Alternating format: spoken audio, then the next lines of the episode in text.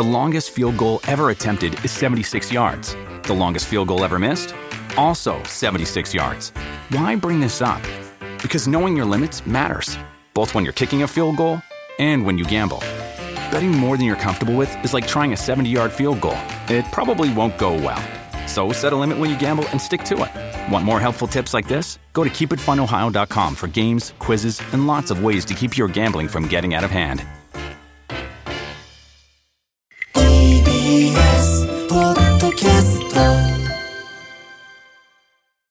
刻は12時37分。TBS ラジオ生活は踊る。えー、ジェーン・スーさんのピンチヒーターということで、私、南部ひろみと、TBS アナウンサー小笠原渉がお送りしていまはい。す今週来週は食べて美味しい作って楽しいお弁当フェスティバル。と題してお弁当作りを少しでも楽に簡単に楽しくということでお送りしています。生活は踊るが総力を挙げてお弁当情報を2週間にわたってお送りします、もちろんスーさんこれいいよのコーナーでも料理のプロたちの皆さんにお弁当作りの知恵を伺っていきますが、まあ月曜日ははいもう料理研究家の浜内さみさんに伺わなければダメだろうということですよ。よろしくお願いいたします。有楽町のイベントで、ああ、生だと思って。そうですか。ありがとうございます。もうスーさん大丈夫ですか？でもねつぶやいていらっしゃるという噂がここに流れてきてますけれども、ね。お疲れがね、急やっぱこの暑さで疲れも出ます。大丈夫ですか？もう全然です。全然です。もう食べまくり。ああ、食べまくりですか。やりまくりでございます。いややりまくり朝からもういろいろね。今日は本当にありがとうございます。では浜内さん簡単にご紹介しますと、浜内さんは徳島県のご出身。1980年から料理教室ファミリークッキングスクールを主催されています、いかに家庭で手軽に美味しい料理を作ることができるかを40年以上伝え続けているまさに家庭料理のプロです。生活は踊るは月曜日の月1レギュラーで主に旬の食材を使った家庭えー簡単料理や季節のレシピを教えていただいています。そう浜内先生のレシピで私、カブの料理の仕方を、このコーナーで浜内先生に教えてもらった。本当ですか？大根と一緒だと思ってたから。あもう可愛いですね。一つでもね、情報が知ると、またちょっとね、こう広がりますもんね。味の世界が。してる人もいるんいやいるいる。改めてじゃあちょっと知るほど、ありがとうございます。さあ今日はですね、はい。まあ、浜内さん、まあ、家庭料理教えていただいてます、はい。お弁当ってどうなんですうちはね、か、夫がね、山登りをするんですね。ええあはいはいはい。朝の、もう、はい、朝のもう、本当に太陽が上がる前から、もう、あの、電車に乗っていくものですから、必ず電車の中とかで、あの、お弁当を必ず持ってい行ってもらってるんですよ。ええあと、今日なんかも、朝、あの、もう水まきが大変で、はいだから朝食を取る時間がないので、もう詰めて、それ持たせたりとかしているんです。だから結構作ります。そうなんですよ。はい。うん。うん。立はどうねんどうしてますか？そうですね、はい。まずやっぱりお弁当で自分に置き換えてみると、開ける時がとっても楽しみでワクワク感があった方がいいかなとか思うことがまず一番とそれからあんまり作り手としてはあんまりね夕食とかみたいに細かく刻んだりとか調味料をいっぱい混ぜ込んで作るっていうそういうことはあまりしない方がかえって食べる方もこれ何やろかっていうよりも一目で見てあのこう分かる。あまり作り込みというかなんか手間をかけすぎっていうのは少し食べる側もちょっと迷っちゃうかなとか思うし作り手ももう単体でブロッコリーをちょっとあの炒めたりとかお肉を焼いたりとかそういった感じの方が見た目にも非常に分かりやすいそんな感じで考えてるんです。だからいあんまり食材と食材いっぱい組み合わせないで単体で料理した方が出来上がりとしては見栄えがすごくいいような気がするんですね。お互いにそうですね、はい、お互いなんです。ねおはい。互いに確かにそう聞くといいかもしれませんね、そうなんですよね。コンパクトになる分だけ、あまりこう、うん、混ぜ込みすぎない方が単体の方がいいと思いますね。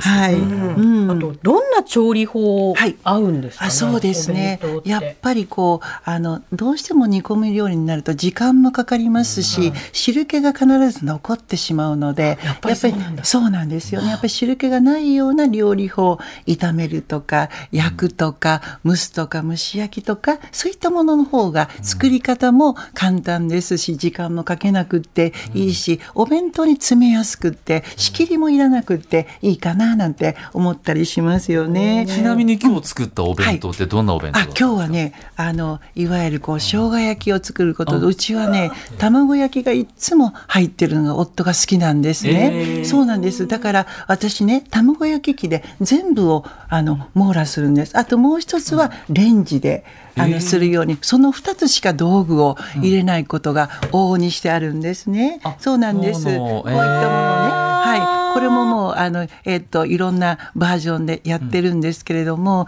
というふうにあまりね単体こうあの卵焼きを作った後に人参を焼いたりソーセージを転がしたり、うん。インゲンを焼いたりとかして、トッピングにとか味をちょっと変えるだけでも随分と、あそうなんです。一つのあの卵焼き器でえい、とかやっちゃうんです。なんか具が具がっていうか、きはい大きいとこうボリュームがあるように見える。そうなんです、うんそうなんです。しっかりと噛んでもらうために、うんそういうことをしたりとかわしてるーんですね。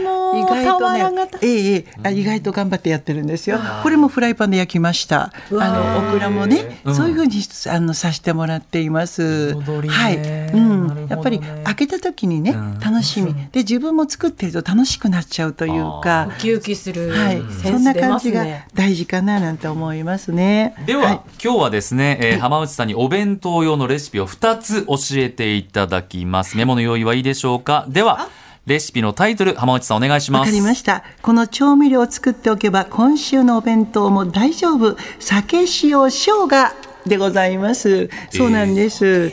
うん、そうなんです。あの調味料はね、あのお酒とあのお塩、そして生姜だけをすりおろしてあのしてるんですね。これはもう10日ぐらい前から作ってる。これ単体はしょっぱいです。そうなんです。でも必ず料理の中にはお塩も入って、お酒も入りますもんね。そしてやっぱり生姜も入れるといろんないいことが味のパンチにもなりますしね。お肉も柔らかくなるしねっていうところでこれを作り置きをしているんですね。はい、そうなんです。いやこれを今日は、はい。はい、これをベースを作っといて、そして今回は豚肉とこう混ぜ込んで生姜焼きにしてみました。あらそうなんですよね。ちょっと今日はご賞味お願いしていいですか？うん。いただきはい、ます。どうぞどうぞ。う今日は細切れ肉でねあ、あのぽちょぽちょっと、細はい。それでやってみました。あのもう揉み込んで、あの卵焼き器の後に焼い焼いただけです。油も引かずに。生姜のいい香り。卵焼きを焼いた後にそのフライパンで。そう、そうなんです。はい。そうなん油の感じが。うんそうなんです。この油を利用して。旨味になってますもうとにかく朝は時間がないの美でそうなんです。これ漬け込んでるわけでも何でもないね。ぽちょぽちょっと混ぜて焼くだけなんですね。ぽちょぽちょが柔らかい。ぽちょぽちょが柔らかい。これ生姜の力とお酒のやっぱり臭みをどけたり旨味のためにやってるんですね。柔らかい。柔らかいでしょ。これ魔法にかけたような感じになるので、ね、じゃあちょっと材料と作り方をご紹介しましょうか。お願いしますまずはね、作り置き調味料、酒、し塩、生姜の作り方です。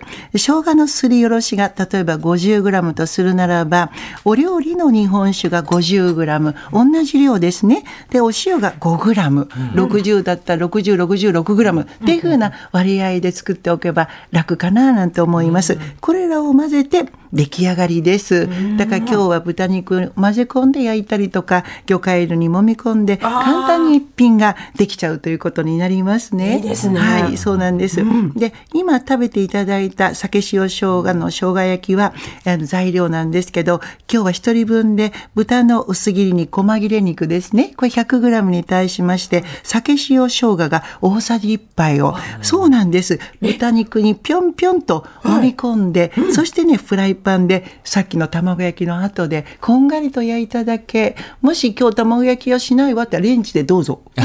レンジでどうぞでございます。ラップでどうぞ。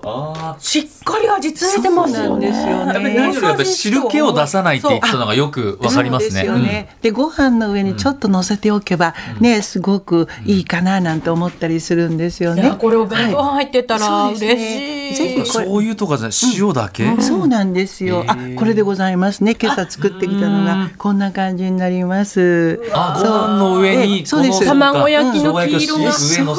はい。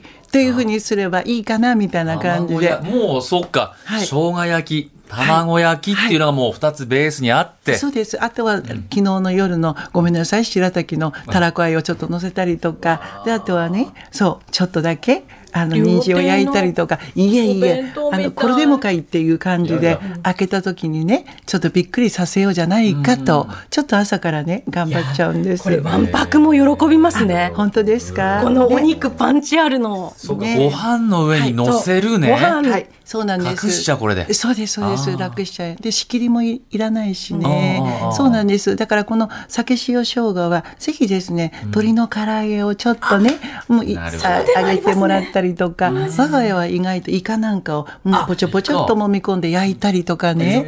そう、あの、野菜炒めにしたりとかね。もう全然 OK でございます。野菜炒めいいかもしれませんね。かなりの量を作るんですかいやいや、もう一人分100グラム。もう一つかみやれば、もうバッチグーグー。そうなんですグーグーだね。よそうなんです。では、もう一つですね。もう一品。はい。今度はね私がもう一つよく使うのが電子レンジなんですけど、はいフライパンいらずで電子レンジで作る鶏肉の梅蒸しをあのしたいと思います。そうなんです。梅干しですね。梅そうなんです。そうなんですそう。なんですよね今の時期にぜひぜひこれはね鶏のもも肉で胸肉でも大丈夫ですのでこれをね揉み込んでレンジでポチョポチョっとかけましてやりました。うんもちろんね焼いていただいても構わないんですけれどもこれもね柔らかいですかね？これ皮を剥きましたの。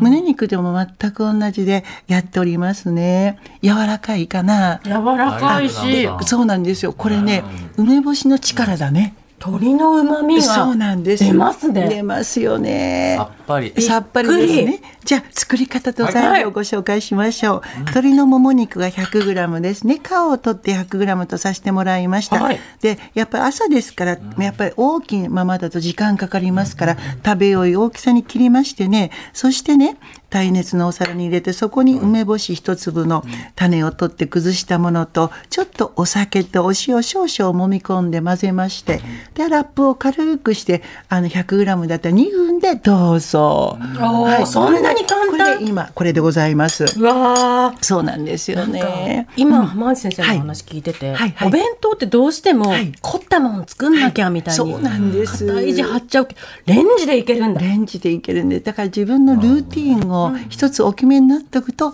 楽かもしれませんね。今日は卵焼き入れようと思ったら、じゃあその後何かつけることはできないかなとか、流れでね。はいっていうふうに考えたりとかやりながらレンジを一つ利用するってボールも私全部使い回しをしたりとかしますの。本当ですか？そう。ですかええ。だからとにかく毎日の物減るえ減る減る、そうそう。もう使わない使わない。っていうようなコンセプトでやると気持ちが楽になりますよね。一気にハードル下がった今。そうなんですよね。はい。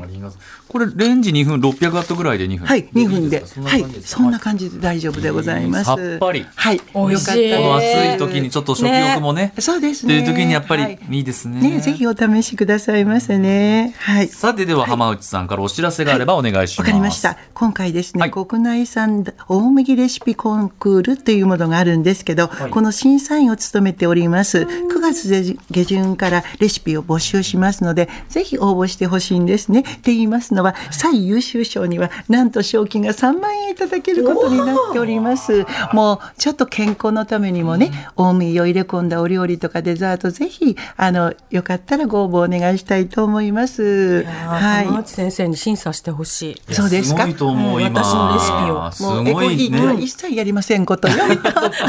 忖度なし。忖度なしで、ビョッと申してくださいね。美味しかったです、今日。はい。えー料理研究家の浜内千奈美さんでした。ありがとうございました。ございました。スーさん、お大事になさってくださいね。